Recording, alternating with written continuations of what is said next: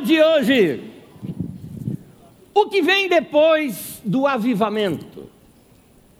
Eu vou explicar primeiro para muitos aqui o que significa essa palavra avivamento e o que é isso. Eu te explico. Não é uma palavra propriamente da Bíblia Sagrada, é uma palavra da história da igreja.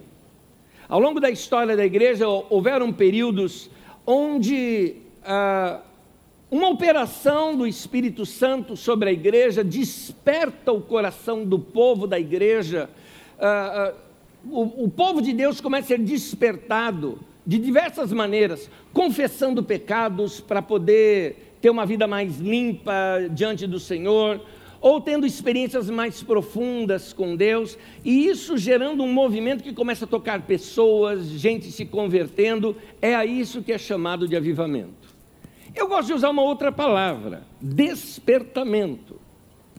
É um momento, é, esse momento eu acredito, é o um momento em que Deus simplesmente está fazendo assim: ó, acorda, acorda.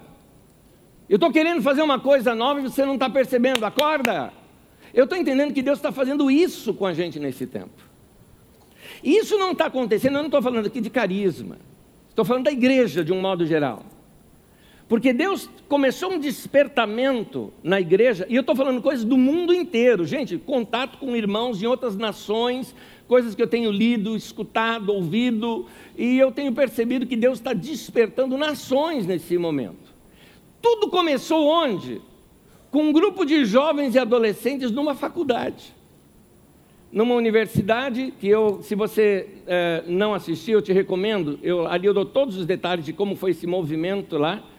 Agora em fevereiro, lá no estado de Kentucky, nos Estados Unidos, houve uma ação de Deus numa universidade e na mensagem chamada Avivamento e Santidade, aqui na Carisma, alguns domingos atrás, ó, em 26 de fevereiro eu narro essa, essa história em detalhes.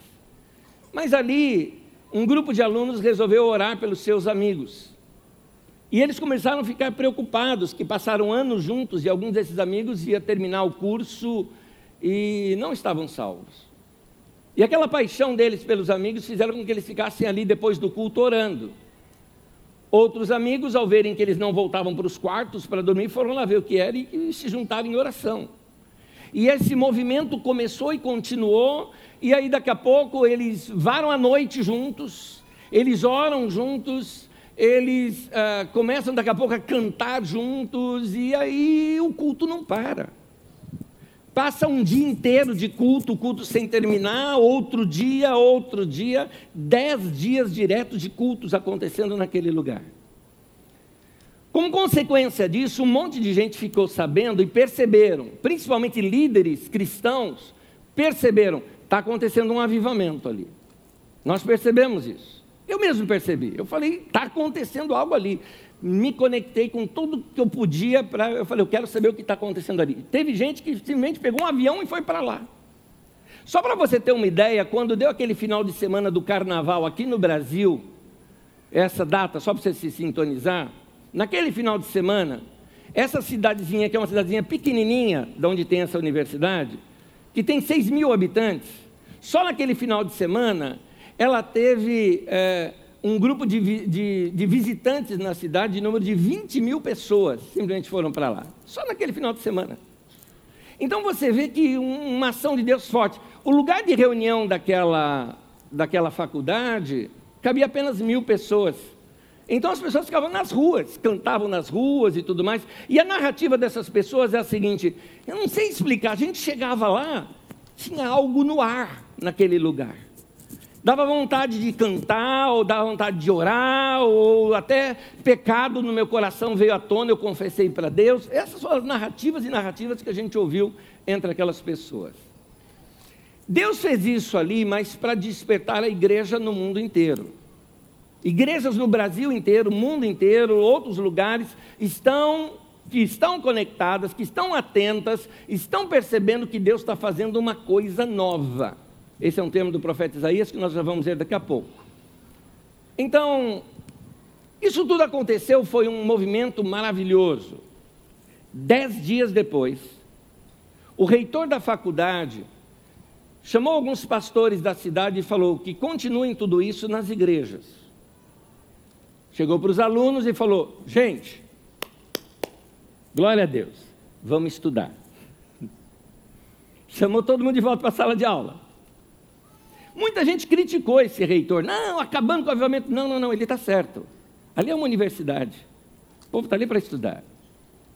Ah, eles oraram, já buscaram a Deus. Agora tem que entender que a vida não é só esse avivamento. A vida continua depois disso. As pessoas têm que ir no mercado. Mãe tem que trocar a fralda dos filhos, pai tem que trocar a fralda dos filhos, não é? é as coisas continuam acontecendo no dia a dia. Então, chegou um momento de dizer, gente, deu e nós vamos continuar. Vamos ver agora o resultado de tudo isso. Eu sei que muita gente criticou esse reitor, eu particularmente aplaudi, ele está certo. Até porque os jovens e adolescentes ali talvez fariam de tudo para continuar. Imagina, o que, que você quer fazer? Uma aula de física e matemática e uma prova depois? Ou quer ficar lá no culto orando, cantando junto com seus amigos? Né? Então, ele falou: não, vocês vão estudar, vão se formar e vão se tornar grandes profissionais, só que agora com uma revelação maior de Deus na vida de vocês. Os cultos continuam, tem um culto diário lá entre eles, mas as aulas não param mais. Então, foi daí que eu tirei essa frase, o que vem depois do avivamento. Deus desperta as nossas vidas, mas para fazer algo. Aqui na Carisma está acontecendo uma coisa diferente nesse tempo. Por alguma razão, pegamos uma certa carona com tudo isso que está acontecendo. Deus tem feito algumas coisas, e eu aqui como pastor eu fico ouvindo os testemunhos. Casais entre nós eu não estou falando casal que estava divorciado, separado, não, casal que está ali, casado o tempo todo, só que agora foram tão despertados e buscaram a Deus, confessaram seus orgulhos e pecados, que o casamento simplesmente mudou. Está com uma experiência muito mais profunda, muito mais gostosa. Deus está fazendo algo. Filhos pedindo perdão aos pais, pais aos filhos, essas coisas são bastidores que a gente está ouvindo. Gente confessando pecado, Gente que pecou e não confessou, e Deus está fazendo assim, ó. Deus está mostrando, falando, ó, está aqui. Se eu não fizer isso, você nunca se arrepende. É? Para as pessoas buscarem a Deus mais. Vida de oração de muita gente está mudando. Mas a minha pergunta é o porquê. Por que, que Deus fez isso e o que vem depois disso? Só para você ter uma ideia, duas semanas aqui atrás, nós tivemos uma reunião com novos membros e tivemos 116 pessoas nessa reunião de novos membros da nossa comunidade. Só que agora nós tivemos uma outra reunião, que foi uma classe para preparo aqui para o batismo, e tivemos mais 114 pessoas naquelas classes. Só para você ter uma ideia, enquanto que no mês de fevereiro o número de visitantes nos nossos cultos estava em 204, sem contar hoje, os três cultos nossos aqui de hoje, nós já atingimos 361 novos visitantes aqui na nossa comunidade, quer dizer, facilmente passamos de 400 aqui nesse mês. Deus está fazendo uma coisa nova aqui entre nós. E aí, é, é, eu, eu diria, chegou o momento agora da gente chegar e falar: Deus, por que isso? O que vem depois disso? E eu quero te mostrar o que vem agora. Livro do profeta Joel. Ele é citado lá por Pedro, quando essa operação do Espírito Santo aconteceu na igreja de Jerusalém. Pedro consegue fazer uma leitura muito rápida e percebe: isto é o que foi predito pelo profeta Joel. Eu, ao invés de ler o livro de Atos, coloca aqui para mim o texto de Joel, por favor. Livro de Joel, capítulo 2, diz assim: E depois disso derramarei do meu espírito sobre todos os povos os seus filhos e as suas filhas profetizarão. Os velhos terão sonhos. Os jovens terão visões. Duas coisas que eu quero notar aqui. Você percebeu? Os filhos, filhas, velhos, jovens. Deus começa a fazer algo no meio da família, no meio da casa, e vocês estão percebendo que é o que Ele está fazendo nas nossas casas aqui também. Mas tem mais. Aqui está mostrando um momento em que o Espírito Santo sopra e deixa uma marca, e essa marca são esses sonhos e visões. Quando eu estou falando de sonhos e visões, eu não estou falando daquele sonho que você tem à noite dormindo, embora pode ser sonhos assim também. Sobre visão, eu não estou falando daquelas visões espetaculares, ah, estou vendo um anjo ali e tal, embora isso possa acontecer, mas não é disso que estamos falando. Eu estou usando uma linguagem aqui que para mim ela é muito comum, quando ela foi escrita e ensinada para a igreja lá na década de 80 por um irmão que lá na Coreia do Sul, que foi pastor de uma igreja, que ela cresceu tanto que se tornou a maior igreja no mundo, da história da igreja que aconteceu, mais de um milhão de membros, lá em Seul. Yang Cho, tem um livro dele chamado A Quarta Dimensão, onde ele explica muito bem sobre esses sonhos e visões. Ele mostra que Deus coloca sonhos e visões no nosso coração. Ele, Deus vem e coloca uma impressão no nosso coração. Quando passa o vento do Espírito Santo, ele deixa impressões em nós ou seja, sonhos e visões. É como se fosse depósito do que aconteceu. Há esse movimento do Espírito Santo entre nós, que você assim só está percebendo que tem alguma coisa, e agora ele está deixando um depósito de sonhos e visões no nosso coração. O que é isso? Eu te explico. Quando Deus criou você, cada um de nós aqui, Deus não criou ninguém aqui por acaso. Você não existe por acaso. Você faz parte de um projeto, de um plano, de um propósito de Deus, o teu Criador. Deus, como Ele cria tudo primeiro em si, para depois trazer a existência, porque é isso que você vê em Gênesis, quando Deus manda nascer uma árvore, ele já tinha ideia do que era uma árvore.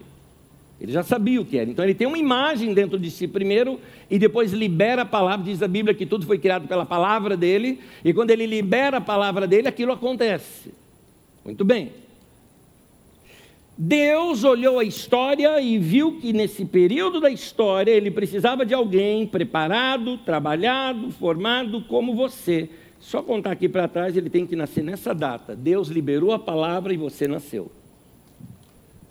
Por isso, se você diz o seguinte: ah, mas eu sou, ah, meu pai não foi um bom pai, minha mãe não foi uma boa mãe, ou eu ah, sou órfão, ou sou adotivo, ou tive uma boa família. Aqui não tem a ver se você teve uma boa família ou não teve uma boa família. O que eu estou te mostrando é que você é sim um fruto de uma ideia de Deus, de um projeto de Deus, e Ele tem algo para realizar na sua vida. E aí Deus pega esse projeto dele, essa ideia dele para você, coloca isso no teu coração como uma espécie de semente do propósito dele. O que é isso? Um desejo que tem dentro de você, uma paixão na tua vida, um sonho, uma visão. Por que, que algumas mulheres e homens têm, por exemplo, uma paixão por crianças? Porque tem algo a ver com o propósito dele ali.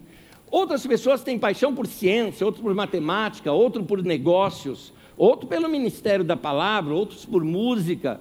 É, tantas áreas e você vai descobrindo a sua paixão, paixão por causas, causas sociais, não importa a questão, a questão é que ali tem uma semente de algo no teu coração que faz o teu coração aquecer, faz o teu coração ficar com vontade de, de, de que aquilo venha existência. É isso, isso é propósito de Deus para você. O que é esse despertamento, esse avivamento? É o tempo em que Deus desperta o nosso coração para a gente ficar mais perto de Deus. E estando mais perto do Senhor, a gente começa a perceber melhor a voz dele, as impressões dele. Há um texto no livro de Isaías que diz assim: Eis que faço uma coisa nova, que está saindo à luz. Porventura, não percebeis? Nota aqui nesse texto, que o texto não está dizendo assim, você não está sabendo tudo que eu vou fazer? Gente, não tem como saber tudo que Deus vai fazer na vida da gente. Nós não temos essa capacidade.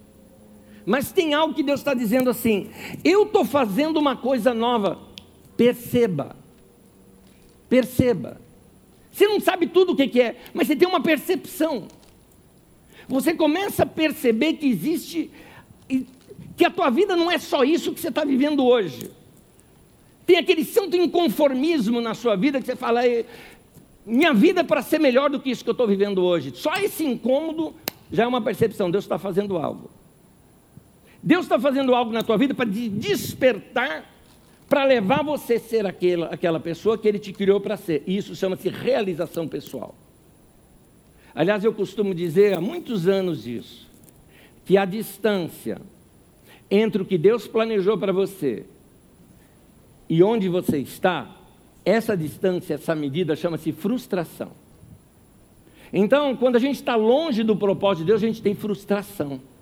Mas à medida que a gente vai se aproximando desta vontade, desse propósito de Deus na nossa vida, da razão da nossa existência, vem algo chamado realização.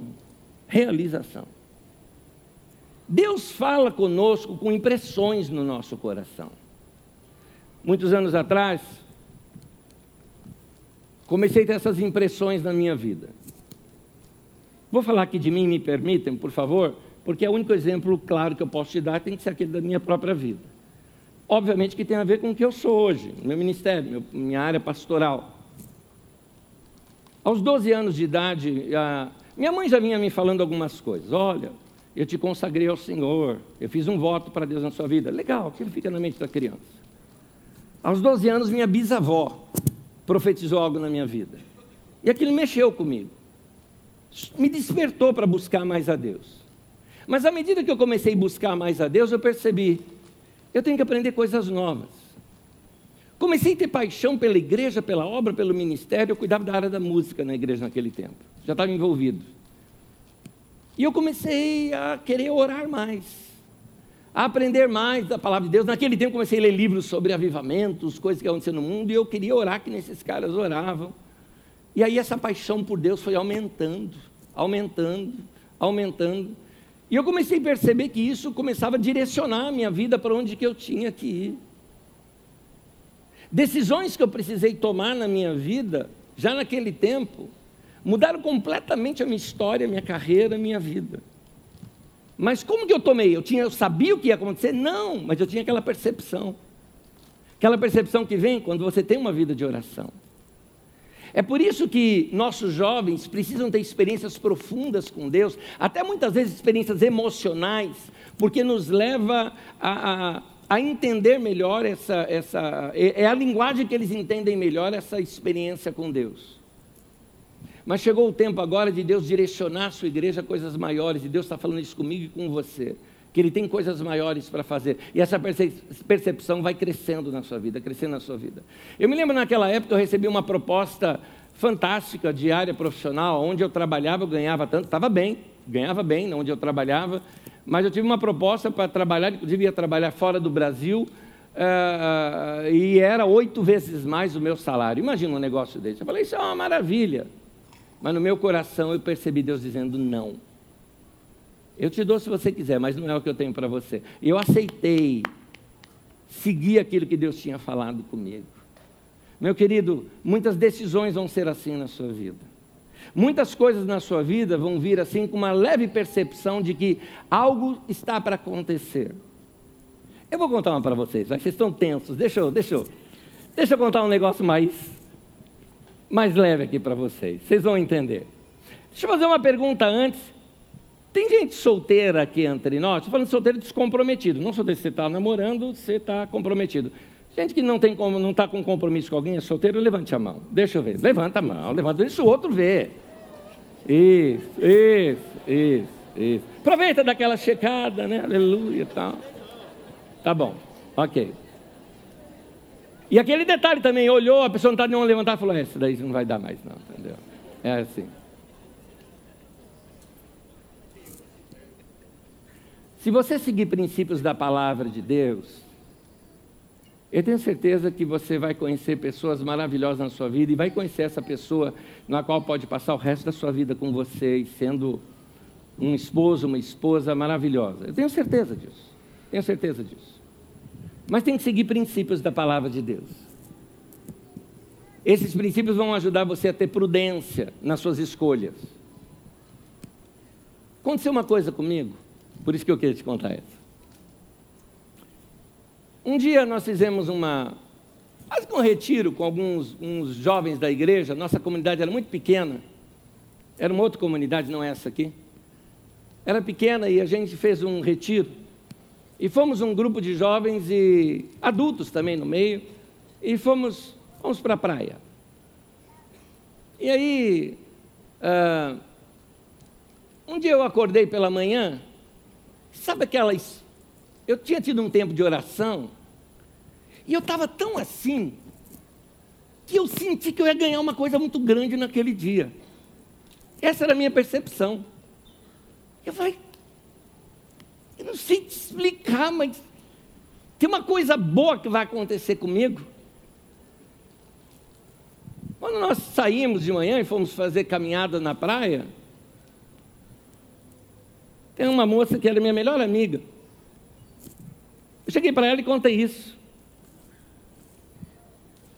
Falei assim, Magda.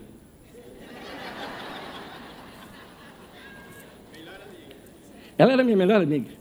Ainda é. Falei, Magda, eu senti que Deus vai dar uma coisa tão grande para mim.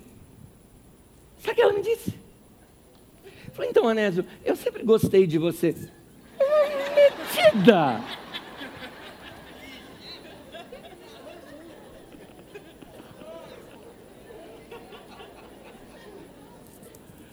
A gente gostava um do outro e nunca tivemos a coragem de falar um para o outro, porque assim era melhor amigo, melhor amiga. Se falar vai estragar, sabe? Assim.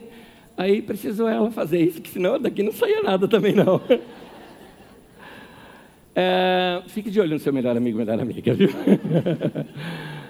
E, e o que eu achei legal é a autoestima dela, né? Falei, Deus vai dar uma coisa muito boa. Ela falou, então, eu.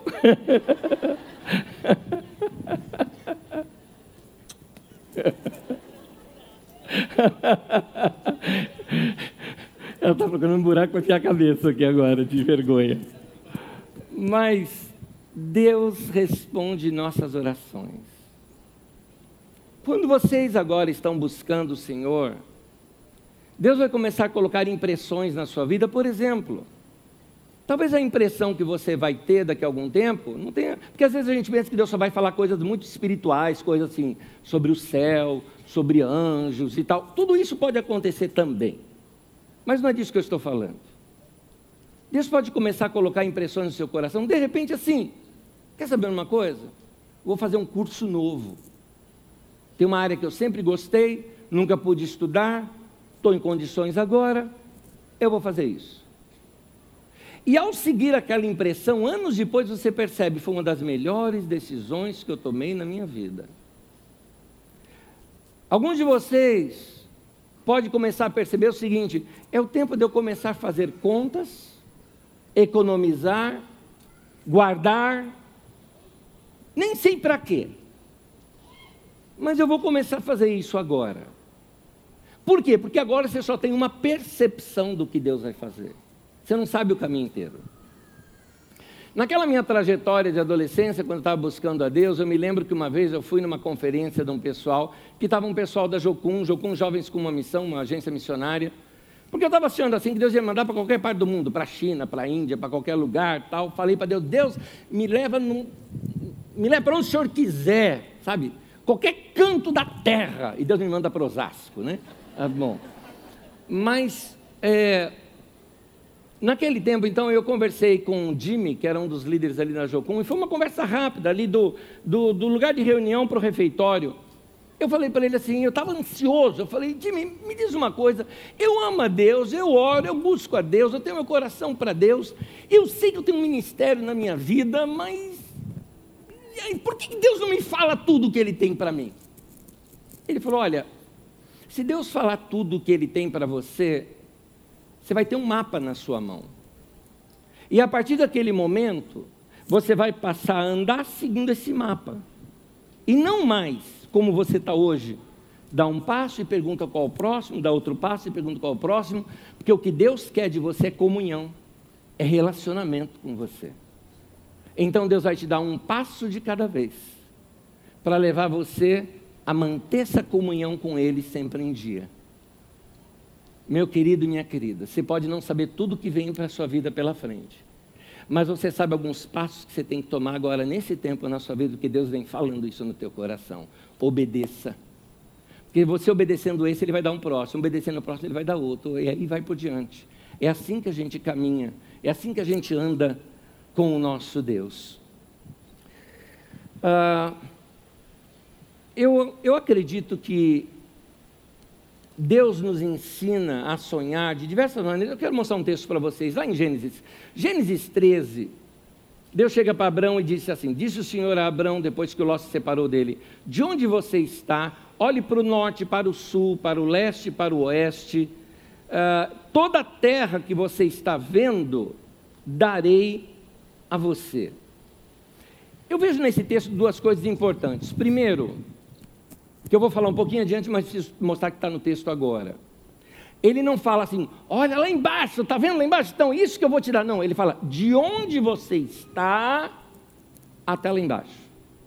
Deus vai mostrar para você que existe um processo entre onde você está hoje e onde Ele quer que você chegue. Já falo sobre isso mais adiante. Mas quero mostrar uma outra coisa aqui. Depois que Deus fala isso com Abraão, o que, que Deus dá para Abraão? Deus dá para ele uma visão clara tudo isso que eu estou vendo, eu vou possuir. Deus dá uma visão para ele. Deus dá, ou como faz com a gente, Deus nos dá uma ideia, Deus nos dá uma impressão de algo. Tá, você tem a visão do, do que você quer chegar, mas como chegar lá? Qual foi o passo de Abraão? Nos textos seguintes, ele diz assim: que Abraão, saindo dali, ele foi para a região de Hebron, e Hebron significa comunhão, e naquela região ele edificou um altar ao Senhor. Abraão, depois que Deus falou com ele, a primeira coisa que ele faz, vai correr para os pés do Senhor e ter um tempo maior de oração, um tempo maior de adoração, um tempo maior de comunhão com Deus. Meu irmão, minha irmã, acorda. Deus está fazendo algo na tua vida. Deus está, você vai sair daqui hoje com uma semente de fé no teu coração. Você vai sair daqui hoje com uma ideia, com uma visão, com alguma coisa que vai queimar no teu coração. Mas em seguida, corre para a oração Desenvolve isso na sua vida já nessa semana. Vai ter uma experiência maior com Deus. Vai falar com o teu Deus, fala, Deus, o que, que o Senhor quer da minha vida? O que, que o Senhor quer fazer comigo? Faz o que o Senhor quiser fazer. Não tenha medo de fazer aquela oração tipo, tira o que o Senhor quiser tirar, coloca o que o Senhor quiser colocar. Não tenha medo, que Deus nunca tira coisa boa, só vai tirar coisa ruim. E Deus vai fazer algo grande na sua vida. Cuidado com essa ideia de que às vezes, quando nós vamos é, fazer algo, que, que Deus nos revela algo, que é só assim, só crê e Deus vai fazer. Não, não, não, não. Lembra de Abraão? De onde você está até lá. Deus vai chamar você para um tempo de planejamento, de preparo. Alguns de vocês estão precisando ouvir pelo menos umas dez vezes aqui, uma das mensagens que eu mais coloquei aqui nas telas para vocês assistirem. Foi um bate-papo com os casais aqui da igreja, mas serve para os solteiros também, tá? O que está ali. São cinco princípios para controlar suas finanças. Alguns de vocês estão precisando colocar isso aqui em prática. Porque aquilo que Deus vai fazer com você lá adiante, você não tem nem recursos para aquilo ainda hoje. Mas você pode ter esses recursos se você seguir em prática e começar a colocar em prática os princípios que estão aqui. Então é de onde você está até onde você vai chegar. Então você precisa se preparar para isso. Esse preparo, eu estou dizendo isso porque muitas pessoas pensam que ser guiado pelo Espírito Santo, eu quero até dizer isso aqui para você, ser guiado pelo Espírito Santo não significa falta de planejamento ou levar a vida no impulso como se fosse uma grande aventura. Não, não é isso. Ser guiado pelo Espírito Santo muitas vezes é Deus te orientando a fazer conta, sentar, se preparar. Eu vou dizer uma coisa para vocês: sucesso não é coisa para preguiçoso. Quando Deus desperta a nossa vida, Ele desperta a nossa vida para servir, para trabalhar, para fazer algo. Que vem depois do avivamento? Vem obra. Os discípulos foram cheios do Espírito Santo e saíram pregando o Evangelho, fazendo algumas coisas, tendo comunhão, relacionamento e daí por diante, várias práticas que Deus foi dando para eles fazerem. O texto de Provérbios, capítulo 13, versículo 4, diz assim: O preguiçoso deseja e nada consegue, mas o desejo dos diligentes são amplamente satisfeitos. Quando Deus colocou Adão no mundo, naquele jardim maravilhoso, não foi para ele ficar deitado numa rede, sombra e água fresca, bebendo água de coco. Deus colocou Adão ali no mundo e falou para ele: vai cultivar a terra, vai arar a terra, vai fazer obra. Vai fazer obra. Não é errado sonhar em crescer, meu irmão. Não é errado nesse momento você sonhar com coisas que você precisa, uma casa nova, um lugar novo. Não é errado você sonhar em ter um grande ministério, não é errado você desejar coisas maiores. Mas quem quiser construir essa torre da sua vida precisa se assentar e fazer cálculo e planejar. Quem falou isso foi Jesus, Lucas 14, 28. Qual de vocês, se quiser construir uma torre, primeiro não se assenta e calcula o preço para ver se tem dinheiro suficiente para completá-la? Deus ensina a calcular o custo. Deus ensina você se preparar para algo maior. Tem um homem muito rico no mundo que ele disse o seguinte: eu, eu, é, eu espero o melhor, mas me preparo para o pior. Ou, em outras palavras, se algo der errado, eu sei o que fazer. Isso não é falta de fé. Isso tem um nome. E eu quero hoje dar dois princípios do que você fazer depois que seu coração se aqueceu para Deus. O primeiro eu te falo agora: prudência. Prudência.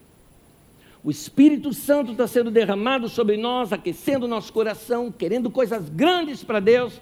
E Deus está te falando: quero tornar você um homem sábio, uma mulher sábia, ou seja, alguém prudente. Não é sair por aí dizendo, ah, Deus vai fazer uma coisa, eu vou pela fé. Cuidado, cuidado, não é bem isso não. Você precisa ter uma vida saudável, uma mente saudável. E isso vem pelo equilíbrio e por ser uma pessoa prudente. Eu tenho uma palavra para você que tem mais de 40 anos, de 40 anos para cima, eu tenho uma palavra para você. Você não pode errar mais. Você não pode aprender mais com erro e acerto. Você tem que ser sábio e olhar para a gente que deu cabeçada e falar lá, eu não vou, porque eu já vi que deram cabeçada. Você precisa ter prudência. Prudência para as coisas que você vai fazer na sua vida. Ah, minha avó sempre era uma mulher assim que duvidava muito das coisas. Ela sempre falava assim: olha, esmola demais até santo desconfia. E eu chamo isso de prudência. Porque alguns de vocês, por exemplo, estão aí querendo algo novo, teu coração se despertou, você está acreditando, estou querendo infundir fé no teu coração, que tua vida pode ser melhor, e você fala, legal. Aí chega alguém nesse momento para você e faz o quê? nesse momento, ele chega para você e fala: Quer um grande negócio na sua vida? Um negócio que vai levar você a ganhar muito dinheiro? Eu tenho a solução. E lá vem ele com aquelas ideias mirabolantes e te leva para uma reunião onde você vai ouvir pessoas que falaram: Olha, eu não tinha nenhum dinheiro, agora estou dirigindo uma Ferrari. Olha, e, tal, tal, e ficam esnobando essas coisas para vocês. E aí você se fala: Puxa, se ele pode, eu posso. Sim, se eu posso, você pode. E você, uau, é isso. Muito bem, para você conseguir isso, tudo precisa de um investimento. E um pequeno investimento de tantos mil reais. Compra o nosso material e tudo mais, e você vai, e aí você entra nessas redes. Vocês sabem do que, que eu estou falando. E torra o seu dinheiro, enquanto os outros enriquecem. Seja prudente. Seja prudente. A Bíblia não diz que nós vamos crescer na vida da noite para o dia. A Bíblia diz que a vida do justo é de fé em fé, de glória em glória, de degrau em degrau. É assim que a gente cresce na vida. Não acredite em tudo. Não acredite em qualquer notícia que tem por aí. Fala a verdade, que tem de fake news por aí. Tempos atrás, uma pessoa contou um negócio para mim. Não, você viu tal coisa, tal. Eu falei, qual é a fonte disso? Ah, no WhatsApp. Então, você imagina. Muito confiável. Agora, quer ver um exemplo? Moça, rapaz, você vai investir a tua vida para se relacionar com uma pessoa, e aquela pessoa você a conheceu de que maneira? Não, ela não saía da internet o dia inteiro. Você acha mesmo isso confiável? Ô Anésio, mas eu conheço alguém que se conheceu aí pela internet e hoje está muito bem. Não, eu também conheço. A cada 20, 30 tem um, né? Não é melhor você desenvolver relacionamentos onde você conhece melhor as pessoas? O que te garante que aquela pessoa que fala com você, que dá grandes cantadas em você, não dá em mais dez ao mesmo tempo? Existe uma coisa chamada dúvida saudável. Pergunte tudo, duvide de tudo. Procure ver se é verdade mesmo isso que estão falando. Então, não caia em rascadas. Isso se chama prudência.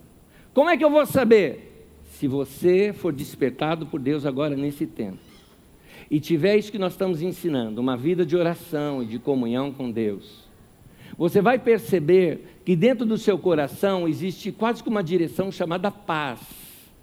E a Bíblia diz: busque a paz e siga. Perdeu a paz, pare. Não é para continuar. É Deus dizendo: ó, Nana, Nina, não. E quando Deus fala não para a gente, é para nos proteger. Provérbios 14, versículo 15 e 16. O inexperiente acredita em tudo, mas quem tem prudência está sempre prevenido. Quem tem prudência toma cuidado a fim de não se meter em dificuldades, mas o tolo é descuidado e age sem pensar. Eu vou continuar, outro texto de Provérbios, 14, 8 de Provérbios, diz assim: Por que será que a pessoa prudente é sábia? É porque ela sabe o que faz. Por que será que o tolo não tem prudência? É porque ele apenas pensa que sabe o que faz.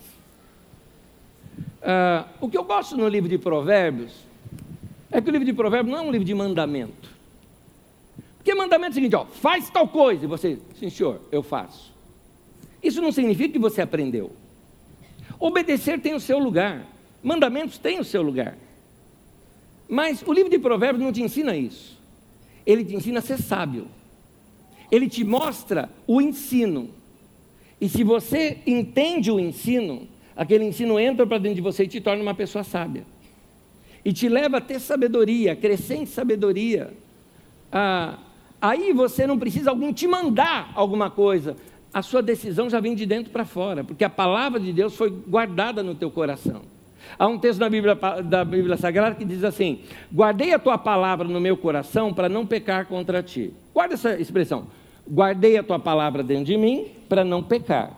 A palavra pecar significa errar o alvo, errar o caminho. Guardei a tua palavra no meu coração para não errar o caminho. Então, quando você tem a palavra de Deus dentro de você e segue os princípios da palavra de Deus, você tem essa, essa prudência de saber onde pisar e o que fazer e o que não fazer. Segundo princípio e último que eu quero te falar é o princípio da oração. Abra sua mente para Deus e busque uma nova experiência de oração. E por oração, eu, tudo bem, Deus pode te chamar para você ficar ali horas orando, mas não é disso que eu estou falando. Eu estou falando de você ter uma vida de conexão com Deus. Você perceber Deus no seu dia a dia.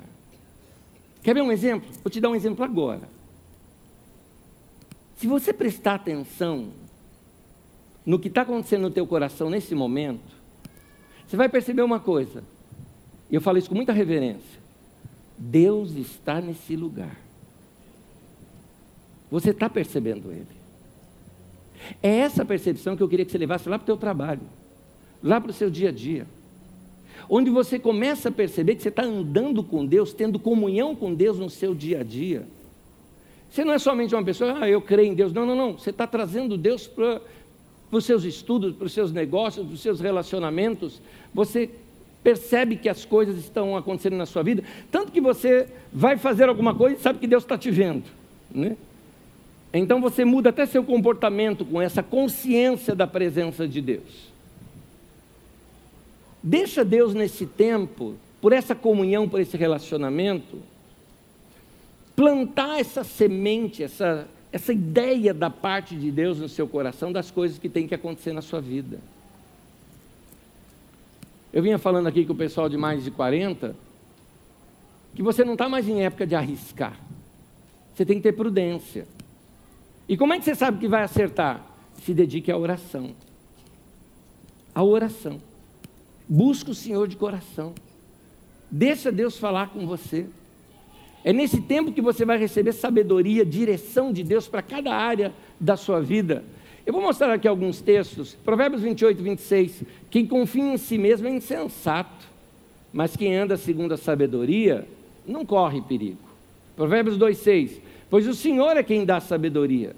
De sua boca procedem o conhecimento e o discernimento. E eu completo aqui com o conselho de Tiago. Tiago diz assim, Tiago 1,5: Se algum de vocês tem falta de sabedoria, peça a Deus, que a todos dá livremente, de boa vontade, e lhe será concedida. Então, meu irmão, pede para Deus, ore. Muitas vezes a sabedoria de Deus vem como uma ideia no nosso coração, mas só que a gente percebe que aquilo veio de Deus. Lembra que no começo dessa mensagem eu falei que o Espírito Santo está deixando sonhos no nosso coração, não é? É, eu acredito que tudo começa com um sonho, com uma ideia. As ideias governam o mundo. É assim. Os gregos pensaram na democracia lá em 450 de Cristo até 500 anos de Cristo e até hoje a gente tem a democracia. Posso dizer que os gregos governam o mundo até hoje. O mundo das ideias. Você mata um homem, mas não mata suas ideias. Você está sentado numa ideia. Alguém idealizou essa cadeira que você está. E um detalhe, ganhou muito dinheiro com isso aí. Outra pessoa idealizou o pano que, que, que cobre essa cadeira. Outras pessoas desenharam e tiveram ideias do que você está vestindo hoje, ou calçando hoje, e está ganhando muito dinheiro com isso. E às vezes a gente olha algumas criações e fala, meu Deus do céu, por que, que eu não tive essa ideia? Não é? Pois bem, eu acredito que nesses dias Deus pode estar nos sensibilizando para essa criatividade. E nós vamos preparar o nosso coração e a nossa vida para essas coisas novas que Deus está fazendo. Uma professora minha no seminário, muitos anos atrás, ela disse o seguinte: depois de um tempo íntimo com Deus, profundo com Deus, você está ali buscando o Senhor, orou em outras línguas, teve experiência com a palavra de Deus, buscou o Senhor, enche do Espírito Santo. Ela falou o seguinte: se você for no lixão da cidade e parar lá, Deus vai te dar uma ideia de como ganhar muito dinheiro com aquilo que está ali. Deus é criativo. Deus é o criador. Ele pode te dar criatividade. Mas para isso você tem que estar conectado com Ele. Para ver essas coisas acontecendo na sua vida. Eu tenho falta dessa sabedoria. O texto acabou de dizer para a gente: pede para Deus. Ele te dá. Ele te dá essa sabedoria. Aliás, Tiago tem um texto dele que diz assim: Nada tendes porque não pedis. Você não tem porque você não pediu. Busca uma nova experiência de oração com Deus. Eu sei que tudo começa com um sonho, mas eu digo o seguinte: tudo começa com um sonho, mas todo sonho perfeito vem pela oração. Busque essas ideias diante de Deus, fale com Deus, busque comunhão com Deus. E eu tenho certeza, vocês vão experimentar uma coisa completamente nova nesses dias. Quero terminar dizendo uma coisa para você. Eu tenho certeza de que esses dias que nós estamos vivendo são tempos de despertamento de Deus sobre nós. Tem algo aqui nesse lugar, em outros lugares também, estou falando do nosso aqui, porque é onde a gente está. Mas tem algo acontecendo que está despertando a nossa vida. Mas para que ele está despertando? Qual é o destino disso? O que, que vem depois disso? Esse vento do Espírito está soprando e está deixando em nós impressões, sonhos, visões de alguma coisa nova que vem acontecer. E ele fala: Vocês não estão percebendo? Vocês já leram isso comigo, estou fazendo uma, uma revisão. Muitas decisões você vai ter que tomar aqui agora, porque você é hoje resultado das suas decisões do passado. Como eu vou saber a decisão certa para tomar? Comunhão com Deus para perceber quando é uma orientação de Deus ou até uma tentação do diabo aqui na tua vida que vai desviar completamente a tua vida. Por isso a prudência. Mas como eu vou ter essa certeza de que é Deus mesmo direcionando? Oração. E nesse tempo de oração, seu coração se sensibiliza e você percebe a paz de Deus guiando os teus caminhos. Aí, meu irmão, aí você segue. Eu vou dizer uma coisa para vocês que estão aqui hoje. Eu tenho certeza alguns de vocês, e eu estou falando, mas Anésio, é um ano de crise no Brasil, e daí Deus não depende da crise do país. Deus não depende disso. Nos tempos, gente, Império Romano. Qual a parte mais pobre do Império Romano? A Palestina. Qual a parte mais pobre da Palestina? A Galileia. Qual a cidade mais pobre da Galileia? Nazaré. E o que, que sai de Nazaré? O próprio Jesus, o Senhor, saiu de lá. Deus tem coisa grande para fazer na tua vida. Ao ponto de que Felipe foi falar lá com é, é, Natanael, que é Bartolomeu, né? E ele fala: pode alguma coisa boa sair de Nazaré? E eu te pergunto: pode alguma coisa boa sair de Osasco e Carapicuíba? Pode sim! Pode sim! Deus vai dar ideias para vocês e vocês vão crescer. Gente, lê testemunhos, testemunho de, de pessoas que a mulher sabia o que? Eu sei fazer bolo, ela fez bolo, começou o bolo, hoje tem empresas em cima disso. A gente sabe dessas histórias. Deus vai dar sonhos e visões nos seus corações, mas aqueça esse coração diante de Deus. Quero te dar mais dois exemplos, mas fique em pé comigo. Vamos para o tempo de escola. Você já ouviu falar de Thomas Edison? Lembra disso? Seu tempo de escola? Grande inventor. Eu sei que alguns falam, ah, ele copiou umas coisas do Tesla, essa é outra história. E é verdade mesmo. Mas o Thomas Edison teve mais de 100 inventos. 100 invenções. E alguém chegou para ele e perguntou para ele: de onde você tira essas ideias? Me interessa essa resposta. E a resposta dele foi o seguinte: ele falou, eu tenho uma comunhão diária com Deus. Todos os dias eu acordo cedo, tenho um tempo de leitura das Escrituras. Ele tinha o costume de cantar um hino para Deus. E uma das coisas que ele fazia é que ele orava. E a expressão dele foi o seguinte: algumas vezes no meu tempo de oração, eu vejo alguma coisa na minha mente. Meu trabalho é ir lá e copiar. Ideias de Deus. Que pode vir para vocês. E revolucionar completamente a tua história, a tua vida. Tem mais. Muitos anos atrás eu estava hospedado na casa de um irmão.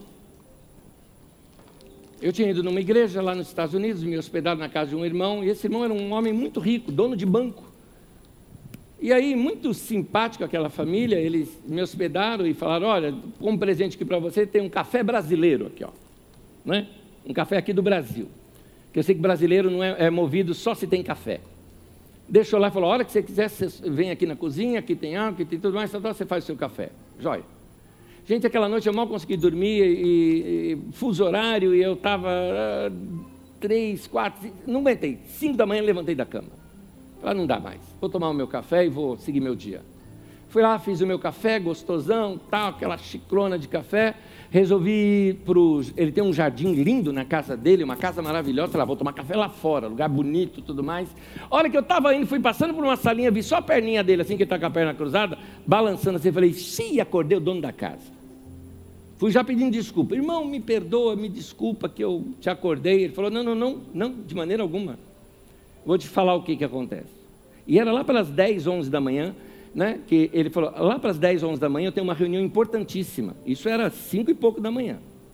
Lá para as 10, 11 da manhã eu tenho uma reunião importantíssima. Três bancos vão se fundir, um deles o meu. Na minha vida, é a decisão econômica mais importante da minha vida é essa de hoje.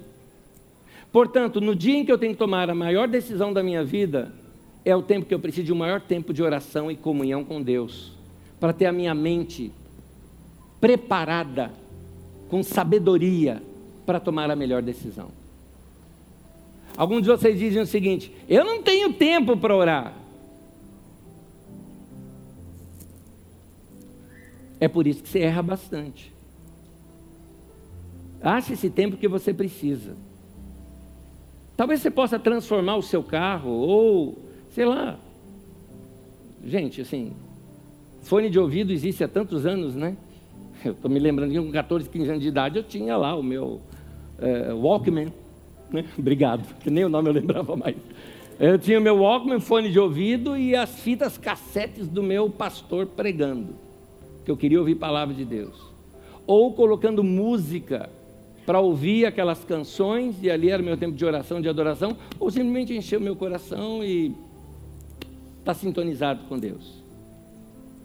Vai ouvir Deus. Vai fazer do teu carro um lugar de comunhão e adoração. Você precisa.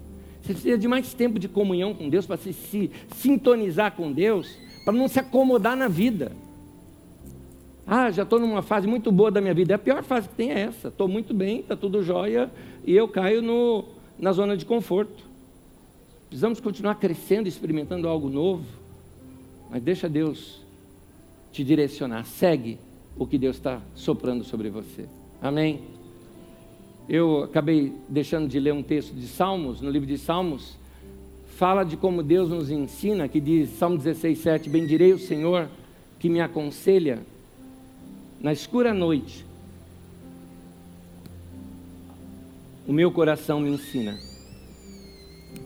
Deus, Ele nos ensina.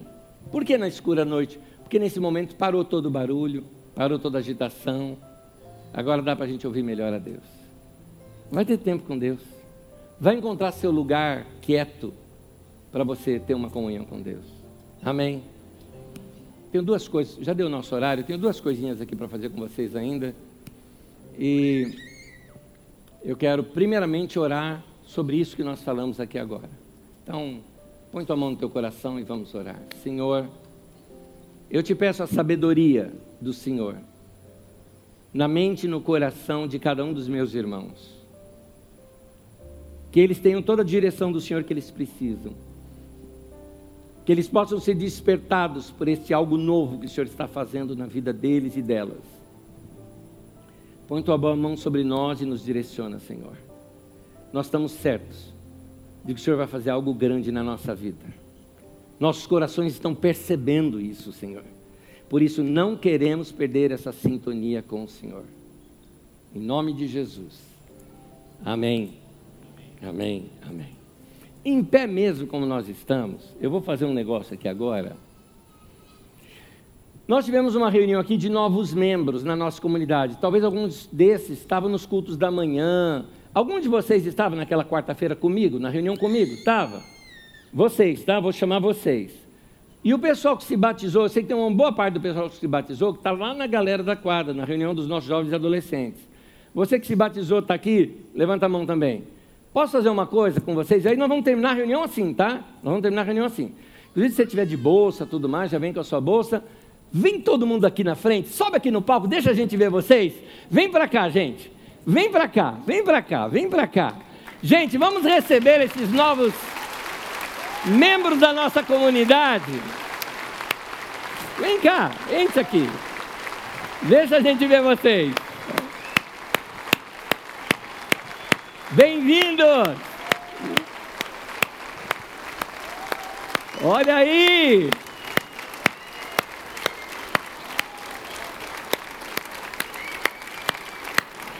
Maravilha! Deus amado, não para de vir gente. Deus amado, coisa linda. Amém, amém. Eu queria dar aqui uma última palavra com vocês. Nós queremos dar boas-vindas para vocês.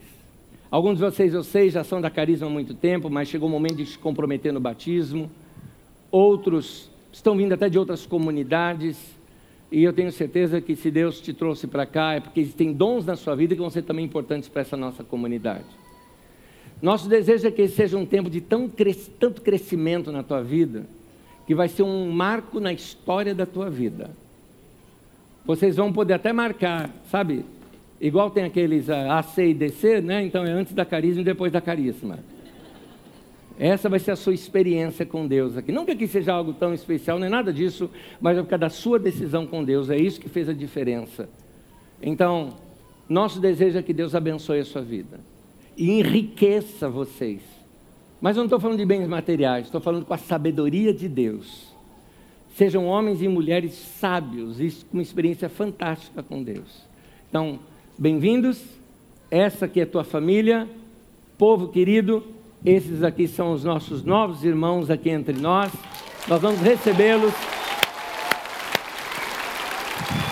Sejam bem-vindos aqui entre nós. Sejam bem-vindos.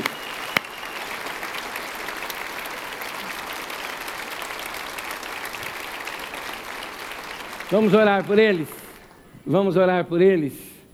Querido Senhor, nós abençoamos essas vidas. Que eles cresçam, que eles se multipliquem, que a experiência deles com o Senhor toque as suas famílias, as suas casas, e que esses dias sejam os melhores anos de sua vida, e que os melhores do que esses ainda estejam por vir na vida deles. Que eles cresçam em sabedoria e conhecimento do Senhor, que cresçam na graça do Senhor Jesus. Nós os abençoamos e também as suas famílias, em nome de Jesus. Amém e amém e amém.